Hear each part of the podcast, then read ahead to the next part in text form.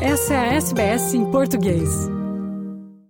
O Ministério Público Federal ingressou com ação de improbidade administrativa com pedido de liminar contra o diretor-geral da Polícia Rodoviária Federal, Silvinei Vasques, pelo uso indevido do cargo com desvio de finalidade, de símbolos e de imagem da instituição policial. O objetivo seria favorecer o atual presidente Jair Bolsonaro, que concorreu à reeleição. O MPF pede o imediato afastamento do diretor de suas funções por 90 dias e a condenação pela prática dolosa de improbidade administrativa. Segundo o MPF, Desde o começo das eleições, o diretor-geral da PRF fez postagens em redes sociais com mensagens de cunho eleitoral. No dia 29 de outubro de 2022, véspera da realização do segundo turno das eleições, ele publicou mensagem em sua conta pessoal no Instagram pedindo explicitamente voto para Bolsonaro, com repercussão nas redes sociais e na imprensa.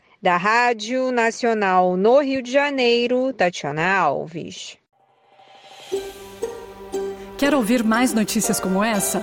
Ouça na Apple Podcasts, no Google Podcasts, no Spotify ou em qualquer leitor de podcasts.